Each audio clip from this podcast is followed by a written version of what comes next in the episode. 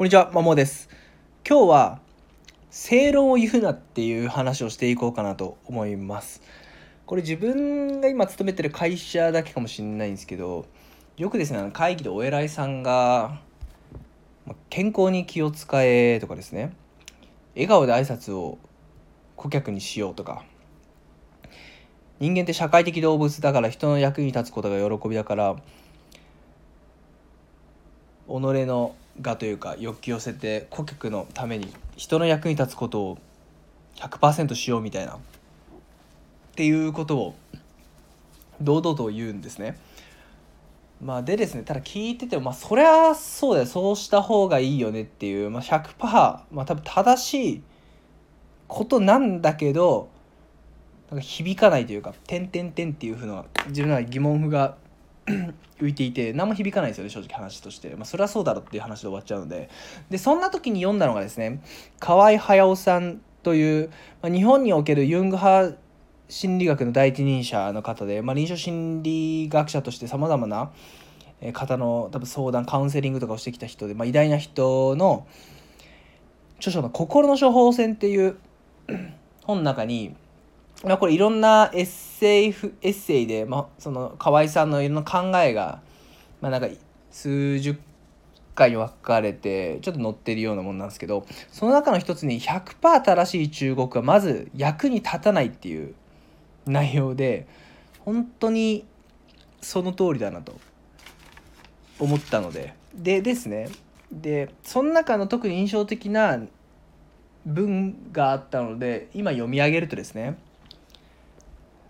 まあ、ひょっとすると失敗するかもしれぬ。しかしこの際はこれだという決意を持ってするから忠告も生きてくる。己をかけることなく責任も取る気もなく100%正しいことを言うだけで人の役に立とうとするのは虫が良すぎるって書いてあるんですよ。本当にまさにその通りだなっていうふうに思っていて、まあ、健康に気を使おうとか早くねその睡眠時間確保しようとか正しいけど何も響かないよねみたいな。そりゃそうだろって話でただできないからこそだけどっていうその先に問題があるわけでなんか当たり前なことを堂々と当たり前なことを言う人って、まあ、ただ正論100%正しい正論、まあ、本当に別に責任取る気ないんだろうなっていうふうに考えて無責任なんですよね。それでなんか役に立とうするのってやっぱ甘いというかなめてんじゃねえかなっていうふうに正直思っちゃいましたこれ読んで。そりゃそうだなと。でかつての自分もですねその生徒に対してなんか当たり前なことを堂々と言っていてそれで気持ちよくなった時期は少なからずあるんですよ。まあ、今もと言いたいよなっていうふうにすごく反省してます。でここで書いてある忠告ってこっちはいろいろ考えて試行錯誤して正解か100%正しいかどうかは分かんないけどこれだっていうのを忠告すると。でもちろんそれでその忠告通りに従っていい方向に行けば、まあ、感謝されるしダメだったら責められるっていう、まあ、責任を要は負うその覚悟ねえのに忠告すんなよっていう風なのが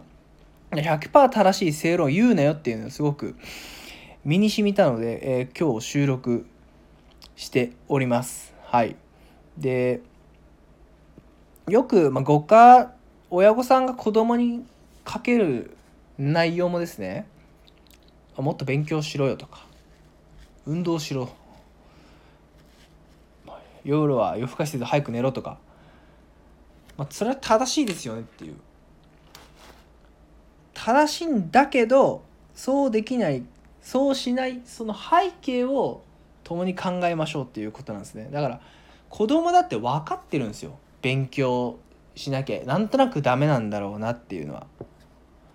ただ何かしらの理由があって踏み切れないっていうところなのでそこを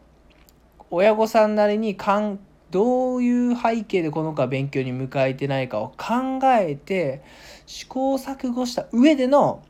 忠告ですよね、まあ、アドバイス。まあ、その通り、ま、正しいか正しくるか分かんないけど今のこの子にはこれだ合ってる間違っていても自分が責任を取るっていう前提でアドバイスをしないとやっぱその辺も生きてこないんじゃないかなっていうふうに思います。はい。なので100%正しい、ま、正論なんちゅうもんは響かないし言ったところで分かってるわ。で終わるし。それでどうなんかドヤ顔というかなんか気持ちよくなってる忠告した人はただただ痛い人。ですね。責任を負う気がない。ただただ痛い人だと思いますんで